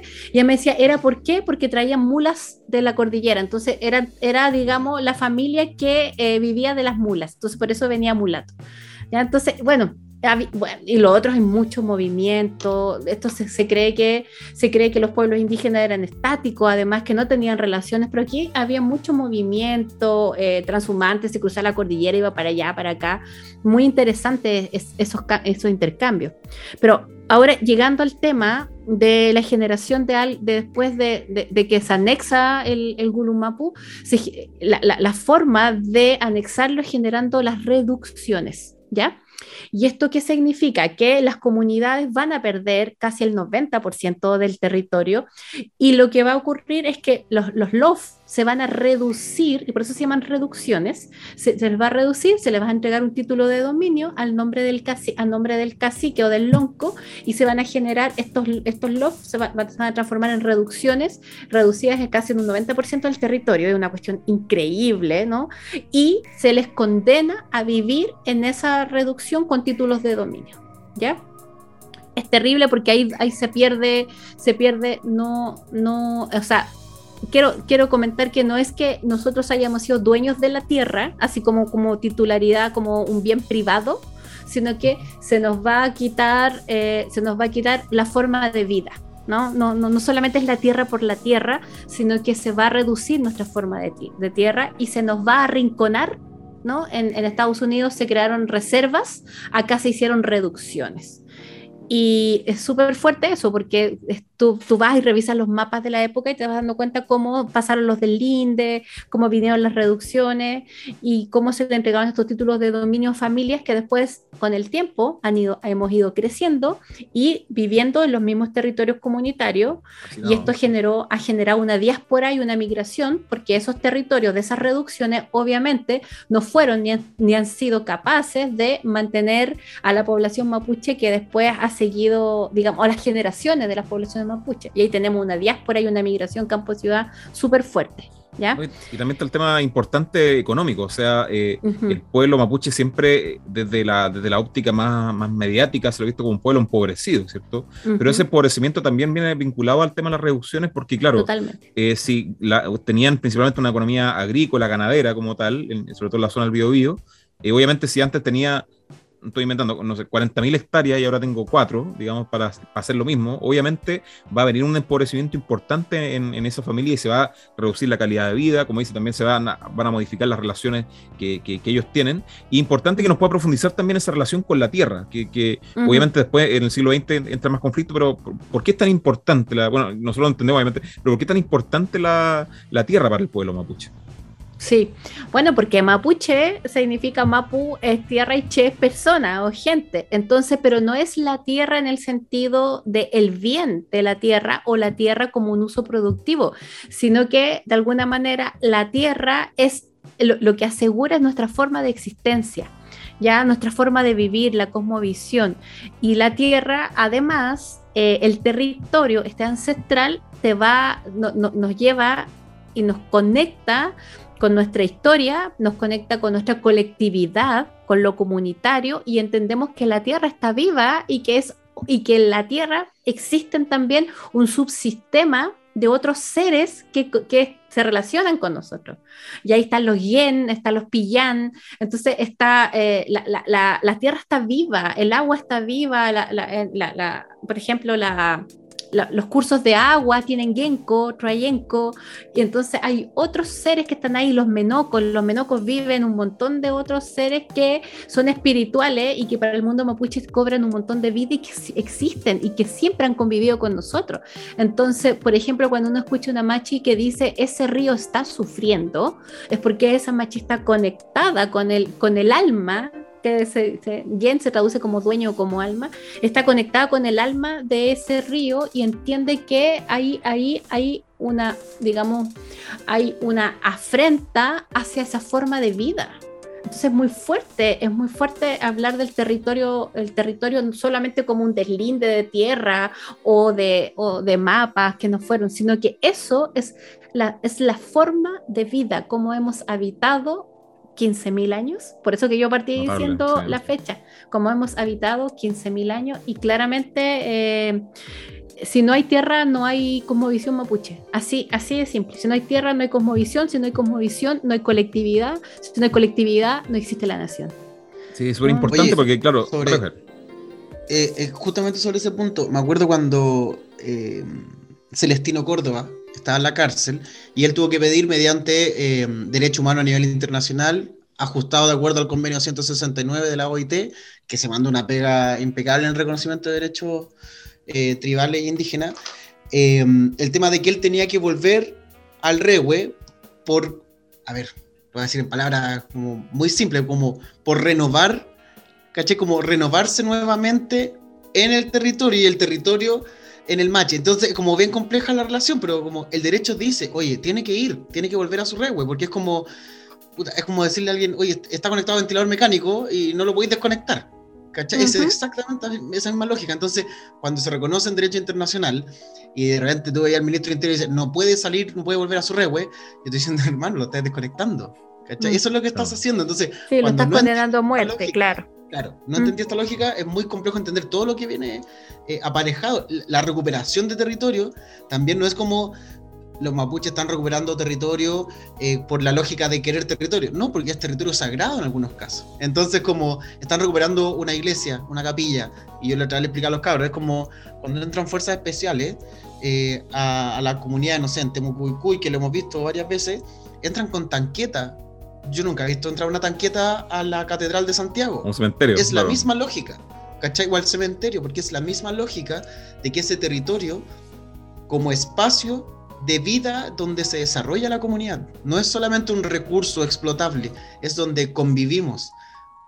tampoco es la lógica de la propiedad privada de esa comunidad mapuche. Eso mismo que es, solamente, ¿dónde me desarrollo? Eso es lo complejo. Sí, porque claro, al final, con, con todas estas reducciones que describe Carola, al final lo que se hace es, vamos lo mismo, desde la óptica occidental, eh, utilizar o buscar utilizar este territorio para sacarle una productividad, particularmente agrícola. De hecho, eh, Saavedra en, en, los escritos de las cartas se le encomienda esta misión para, para eso, para poder eh, retomar la, o, sacarle el mayor provecho y productividad a estas tierras que, según los expertos, son las más fértiles de Chile. ¿cierto? Entonces, hay una, una óptica absolutamente eh, de productividad y también de privatización, o sea, se ve la tierra como, como un bien de consumo, como, como más que un bien de consumo, como, como con, una, pertenencia judicial como tal, que tiene que ser respetada como tal, que tiene que ser como la, propiedad privada como en cualquier cosa, digamos. Pero claro, para el pueblo mapuche no es lo mismo, bueno, no, ya cámbiate la casa allá, no sé, ya, oye, eh, una, casita en Valparaíso, ya, andate para allá. No, o sea, no, no, funciona así. Eso, y eso es lo más importante que, que es necesario de comprender y poder trascender mm. un poco esa mirada eh, eh, eh, absolutamente capitalista, materialista, digamos, de, cómo concebir la tierra, como bien mencioné Carola, y claro, empezar a entender también lo que está detrás, el, trasfondo cultural, representativo y simbólico también que tiene para los mapuches la tierra, Carola. Sí, mira, me acabo de acordar de algo importante que es el Tugún y el Cupalme. El Tutugún, que es tu, es tu lugar de donde es tu origen, ¿ya? Es súper importante, todos tenemos tubún, todos, todas, todes tenemos un tubún. El mío este, es básicamente de Nueva Imperial y las zonas aledañas, pero el, y el, y Cupalme es tu descendencia, o sea, más bien tu linaje. Entonces todos tenemos Cupalme, que es nuestro linaje, nuestra descendencia, que nos va a conectar con esto eh, me cuesta, para la traducción lo voy decir más, pero mucho más que con estos seres mitológicos, ¿no? Pero para nosotros son nuestra familia, son nuestros ancestros que dieron origen a nuestro linaje, el, el Cupalme. Y el Tubún, que es el lugar de origen, o sea, de donde, de donde somos. Y esas dos cosas se van a conectar y obviamente no van a tener sentido en otro lugar que no sea en el territorio mapuche. No, no, no tienen otro sentido más que eso. ¿Mm? Totalmente importante. Y bueno, ya pasando al siglo XX, Carola, ¿qué empieza a pasar en el siglo XX con este Estado que ya está más grande, este Estado que ya eh, esta, esta, construcción del Estado Nacional forzosa que hemos estado analizando al, principio ya se ha desplegado por gran parte del territorio, se, eh, eh, está lleno de calles, está lleno de bustos por ahí con figuras importantes, construcciones de héroes también, de símbolos patrios como tal, que ya en el siglo XX están bastante dispersos en el, territorio nacional, pero ¿qué pasa con la nación mapuche? ¿Qué pasa también con, con la relación de, del pueblo mapuche con este Estado que en el siglo XX se hace más grande y empieza también a, a vincularse más todavía con estas lógicas que al principio se veían de lejos, como el caso del capitalismo, la sociedad industrial también, y todos estos elementos que, que, se consolidan durante el siglo XX. Sí, el siglo XX va a ser heredero, bueno, hay una forma también de repoblar el, el Gualmapu que va a ser básicamente eh, con migraciones, ¿no es cierto? Con migración regulada. Entonces, a finales, a finales del siglo XIX ya se plasma una política de migración donde, donde se entiende que hay que mejorar la raza, ¿no? De ahí viene, ¿se acuerdan? Que de ahí viene la lógica de mejorar la raza. Entonces, ¿qué es lo que hacen? Muy presente es lo que en la década del 20, 30, en el caso de Chile. Claro, exactamente. Lo que se hacen son acuerdos, no con España, porque recuerden que eh, esta, este, esta elite criolla rompe con España, no quiere saber nada con eso, ¿no? rompió con su padre, así como Luke Skywalker no quiere saber con nada, no quiere saber con su padre, pero sí le interesa que se mejore el fenotipo y se va a pensar en aquella Europa de aquellos países más rusios, los más rusios rusios, como que los más escandinavos, y se hacen acuerdos con Alemania, con Holanda, con Suecia y también con Italia. Entonces, esto, esto va a ser importante. ¿Por qué? Porque es un poquito antes del siglo XIX, o sea, del, del 20, como entrando al 20. ¿Y por qué lo pongo sobre la mesa? Porque va a ser hoy día un actor muy importante los colonos los colonos que habitan el territorio mapuche que quedaron enquistados entre medio y que también de alguna manera son víctimas del Estado chileno y también son otro actor en, la, en el, problema o en el conflicto indígena. Entonces, ¿y de dónde viene? La pregunta, por ejemplo, ¿por qué hay un Luchinger Macay entre medio del pueblo mapuche? ¿Por qué hay, existe Capitán Pastene? ¿Por qué? Porque, entonces es súper importante que sepan, quienes nos están escuchando, que existe una política de poblamiento y que en esa política de poblamiento se trajeron, ¿no es cierto?, extranjeros de estos países que yo les, acabo de nombrar para eh, que vinieran a poblar el territorio inhóspito bárbaro indígena pero no solamente, pero llegaron y generalmente eran campesinos pobres que se venían a hacer la América, ¿no? No, no llegaron, los polvan que llegaron y todo lo demás no eran los más bacancitos, eh, ¿no es cierto? Ni, los, no eran los más bacanes en esos países, eran los pobres de esos países. ¿Qué es lo que va a ocurrir? Pero van a llegar y se le van a entregar estipendios, porque no solamente que vengan para acá, sino que el Estado chileno les, les entrega ganado, robado a mi pueblo. Le entrega lucas, ¿no es cierto? Y le entrega tierras el ganado y la tierra es robado a mi pueblo mapuche. Entonces ahí aparecen este, este tercer factor. Entonces en el siglo XX, esta lógica de la reducción va a empobrecer a la población mapuche y los va a transformar en campesinos pobres. ¿Ya? Eso va a ser súper importante porque la subsistencia, como comentaba Javier, tenía que ver con la ganadería, con el comercio y reducirlos hizo que los mapuches tuvieran que ser agricultores sedentarios y, y agricultura de subsistencia. ¿Ya?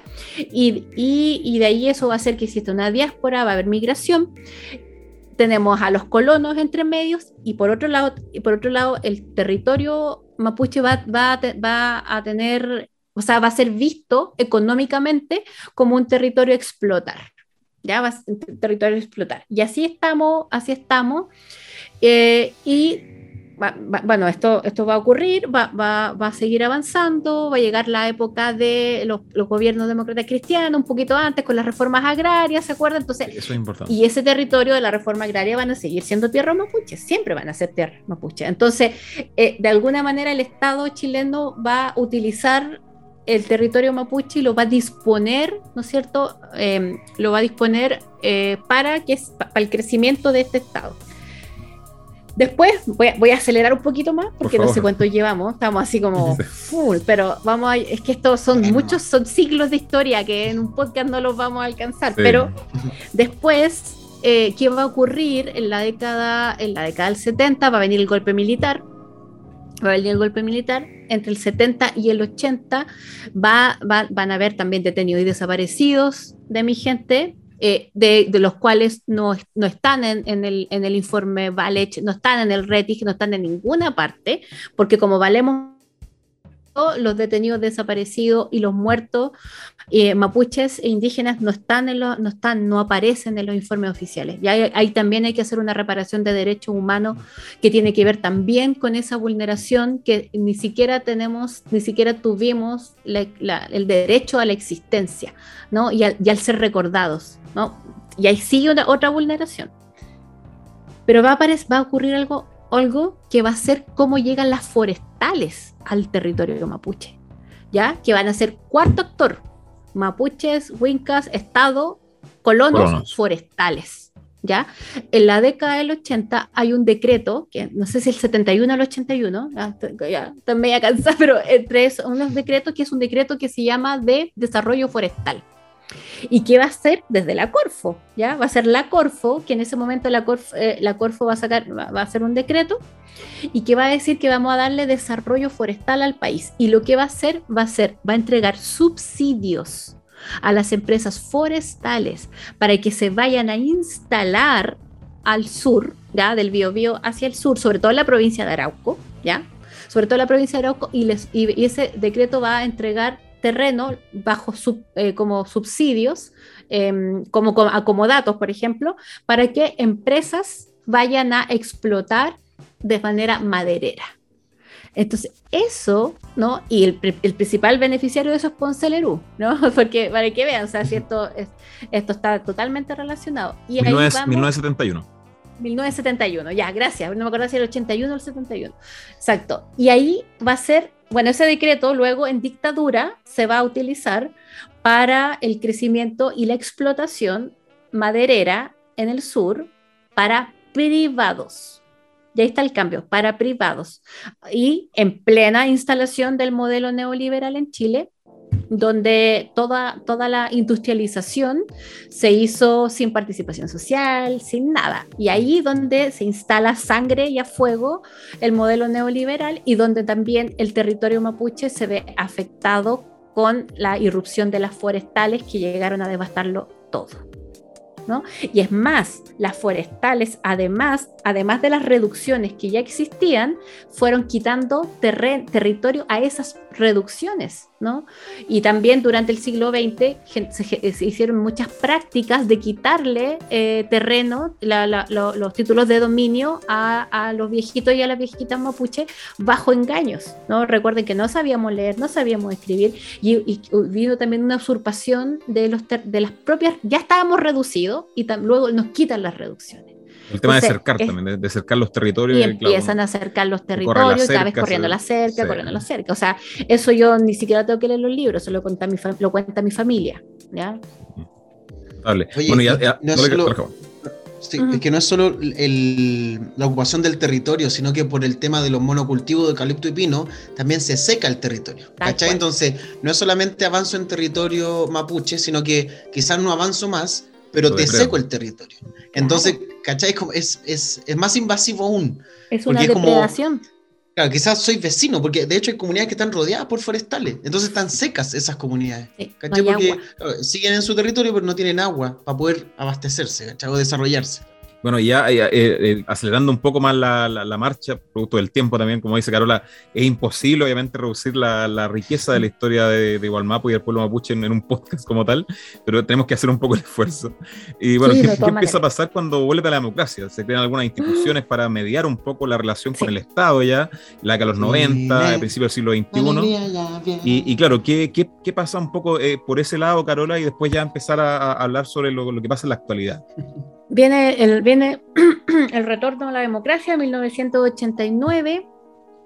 Eh, gana, digamos, el, el, el, el sí, va a decir, caches, estoy totalmente nada que ver, es otra realidad, mundo paralelo, en un multiverso, claro, en un multiverso puede ser que haya ganado el sí, no sabemos, y nuestras, todas nuestras otras variantes, ya puede ocurrir, pero en este, en este universo no, gana el no, y, y fíjense que las organizaciones mapuche en general, y no solo mapuche, las organizaciones indígenas del país obviamente apoyan la vuelta a la democracia y se suman con gran alegría, con gran fuerza, con todo el Neuwen a recuperar la democracia. ¿Ya? Eso es súper es súper importante decirlo porque, porque de alguna manera vamos a ver cómo eh, las organizaciones territoriales y políticas fueron traicionadas luego con la vuelta a la democracia, ¿no? Que hubo una traición a sangre, porque sí mi gente apoyó, apoyó y estuvo presente y luego también apoya al primer presidente de vuelta a la democracia, que es Patricio Elwin.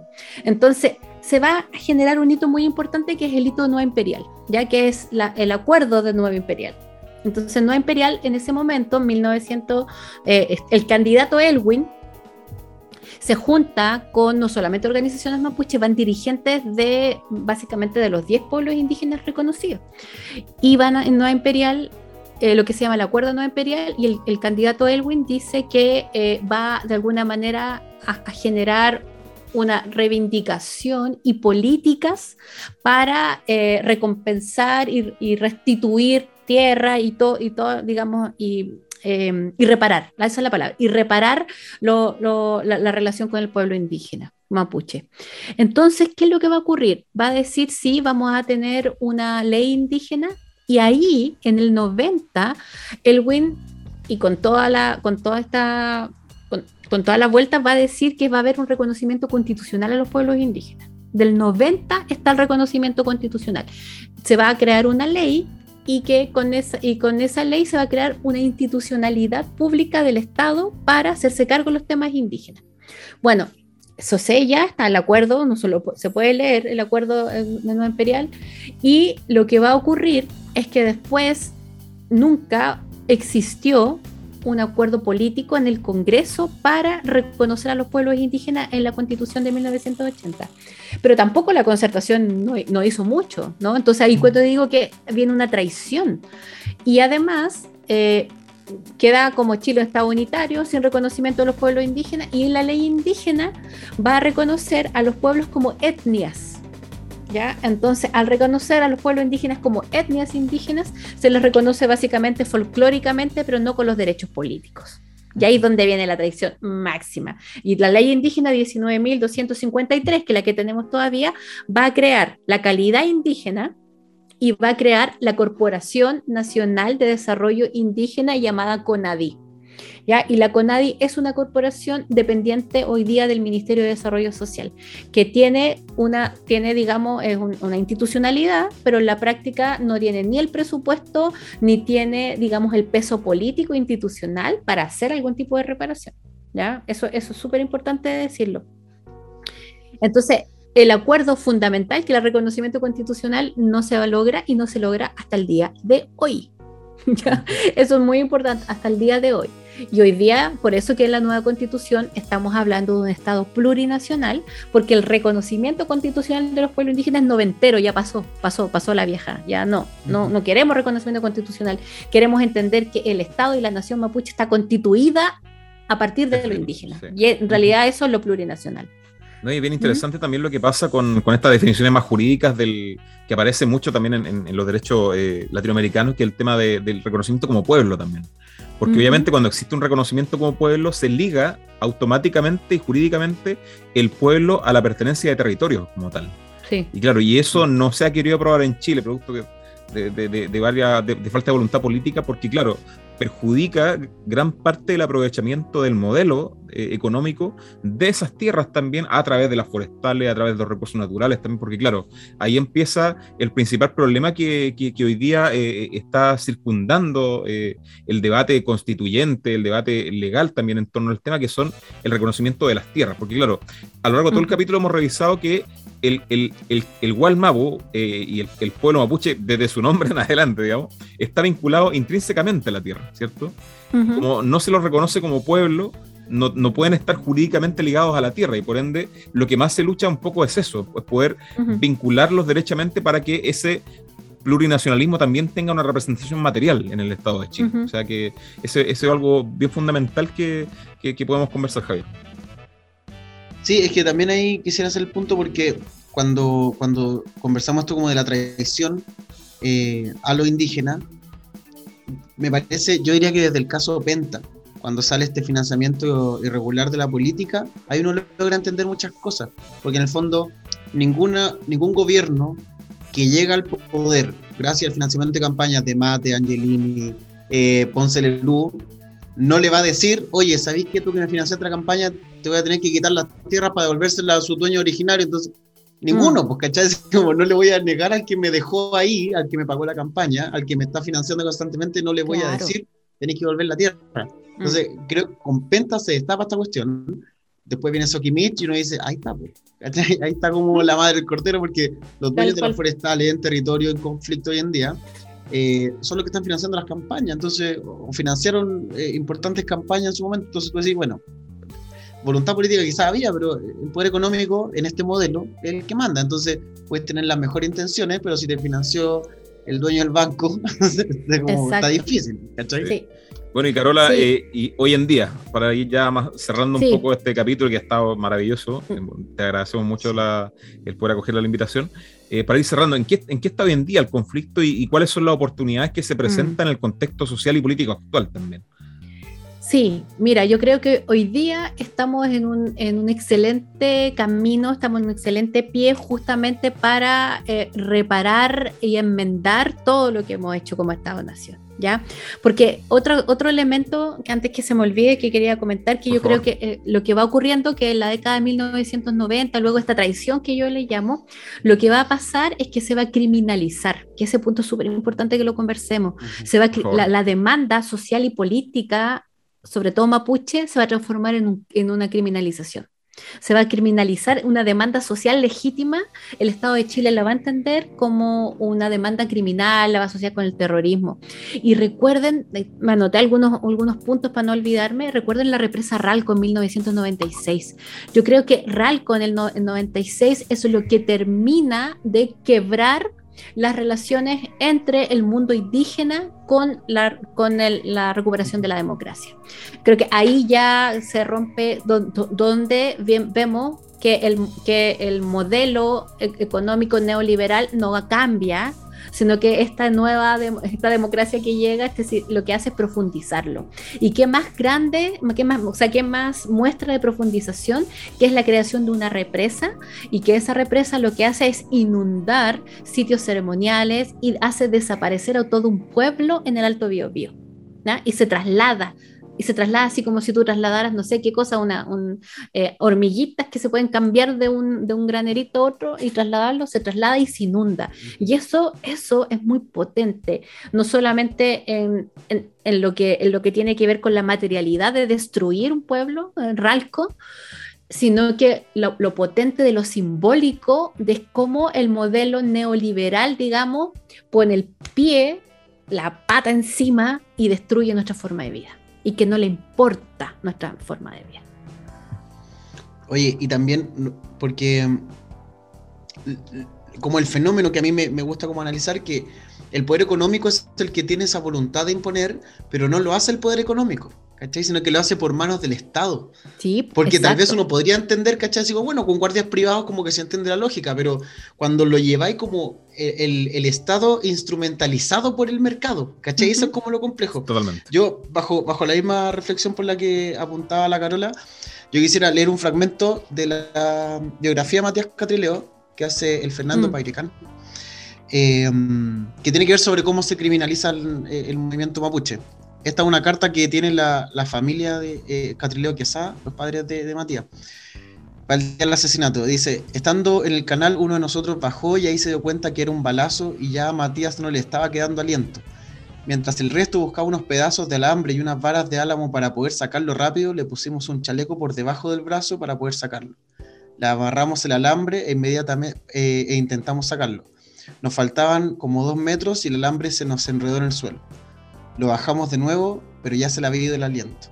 Estamos hablando de un joven mapuche de 23 años que muere asesinado en democracia. Y ahí vienen los crímenes. Mira, Alex Lemun en el 2002, Catrileo en el 2009, ¿no es cierto? Que van, a marcar eso, pero también van a marcar, eh, y bueno, y Catrillanca 2018, y los montajes, y los montajes como la Operación Huracán en el 2017.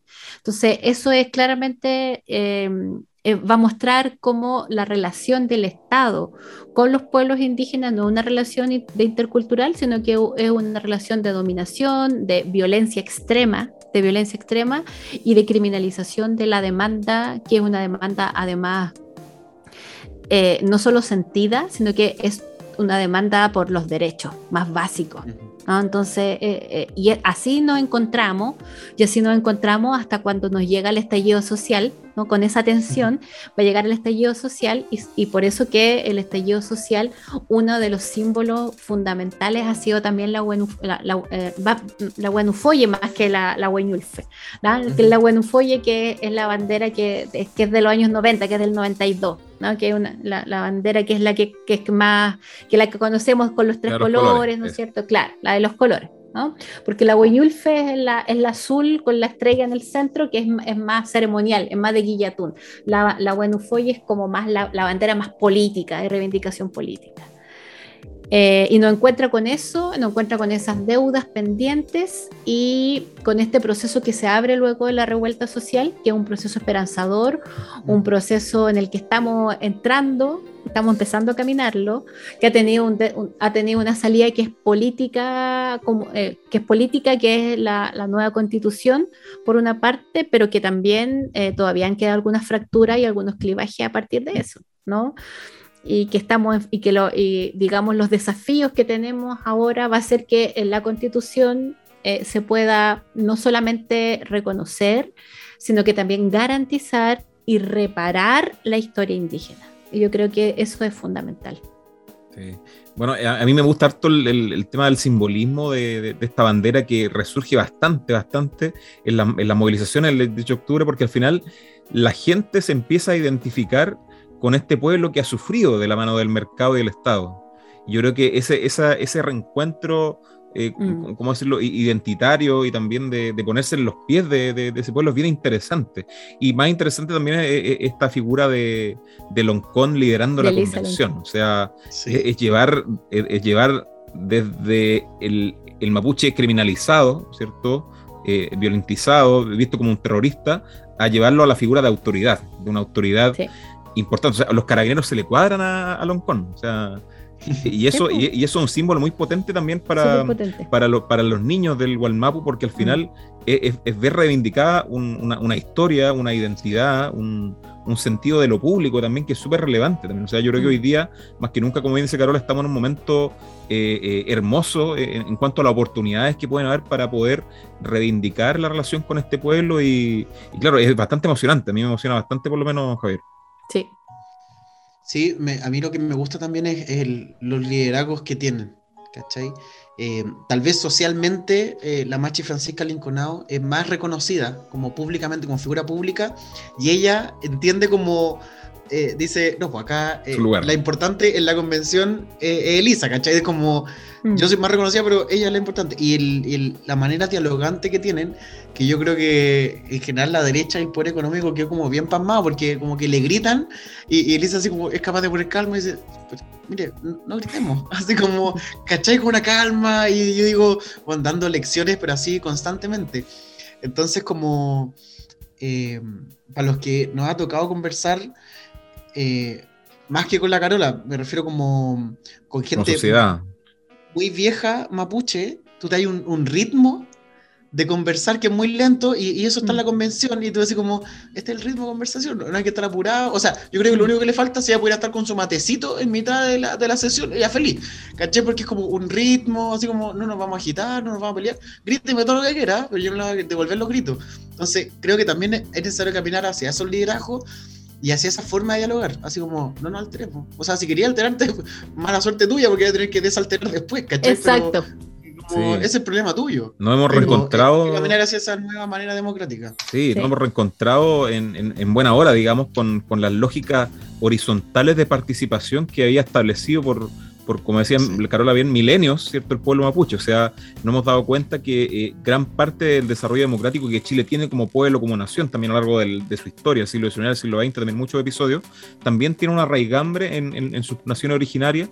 Y eso es importante como, como hoy día se está tomando el carácter eh, y el pulso de la discusión pública. Y eso es muy, muy interesante de, ver en esta convención. Así que, claro, eh, es toda esa, esa oportunidad y ojalá que esto salga hermoso y que, y que seamos prontamente un estado plurinacional. Carola, ya se nos está acabando el tiempo, así que palabras al cierre de, para este capítulo. Palabras, palabras, palabras y palabras. Se me traba la lengua. Eh, yo quiero primero que nada agradecerles, chiquillos, por la invitación. Creo que ha sido una conversación eh, muy injundiosa.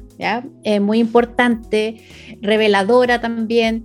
Eh, también muestro, mostramos los nudos como críticos de, de, las problemáticas, ¿no? Y, y, eso va a ser es importante también como esta historia, y eso es lo bonito de la historia también, que la historia nos permite comprender los procesos actuales, o sea, nada es por algo, y entonces al mirar la historia comprendemos, lo, comprendemos ese desarrollo y cómo ese desarrollo eh, hoy día lo podemos ver de, de, manera presente. Entonces, por eso que es fundamental en este caso la historia y que... Y y la, memoria, ¿no? Y la memoria histórica, tan importante eh, volver a conversarlo, tan importante volver a ponerlo sobre la mesa. Y sin duda quedan muchos desafíos, pero yo también estoy súper esperanzada, yo estoy súper esperanzada, también voy a ocupar tus palabras, Alberto, esto es hermoso, es maravilloso el momento en el que estamos creo que es un momento histórico que vamos a mirarlo luego con perspectiva y vamos a decir, wow, nosotros y nosotras estuvimos acá y fuimos capaces de tomar nuestra historia en nuestras manos y transformarlo y transformarlo todo. Eh, y yo estoy también eh, muy optimista siento que eh, van a haber boicoteo y todo lo que quiera, la élite va a seguir boicoteando, no están acostumbrados a tener el poder, pero lo tienen el poder y lo van a perder, como dice Versuit, no tienen el poder y lo van, porque son todos narcos, son todos narcos, tienen que salir fuera.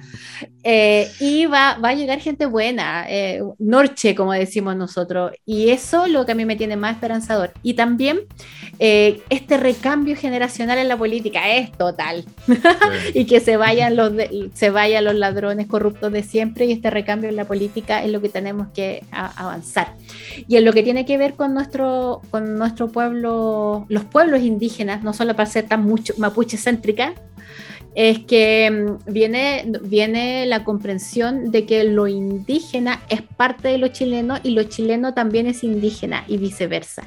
Y, y, eso se está dando, está muy, muy presente. Y yo me acuerdo que cuando yo era chica, eh, decir que era mapuche era terrible, y hoy día uno cuando dice que es mapuche como, wow, ¿no? Un cambio así, yo dije, wow, mira, y uno mira y dice, oh, ¿qué pasó?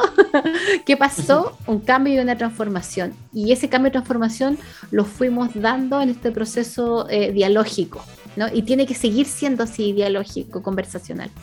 Sí, bueno, y así vamos cerrando este capítulo, ya que, que, fue un capítulo extenso. Y bueno, también invitar a la auditoría y auditores a, poder interesarse más en la historia mapuche. O sea, hay, tantos libros que están apareciendo también o que se están haciendo más populares, más bien, sobre la historia del Gualmapo, del pueblo mapuche. Así que la invitación es o sea, que esta sea solamente una ventanita que se abre para todo un universo que tienen que descubrir. Así que, bueno, y como saben, seguirnos en nuestras redes sociales también, en Instagram, eh, seguirnos también en Spotify y también sugerirnos contenidos, compartir los capítulos con, con sus familiares, con sus para poder eh, hacer más grande esta comunidad eh, en la cual hablamos de historia, porque como saben, cuando pescamos eh, el presente y lo desmenuzamos junto a especialistas como Carola y también con, con fuentes, con testimonio, siempre vamos a entender mejor el presente, porque al final, otra cosa es con historia.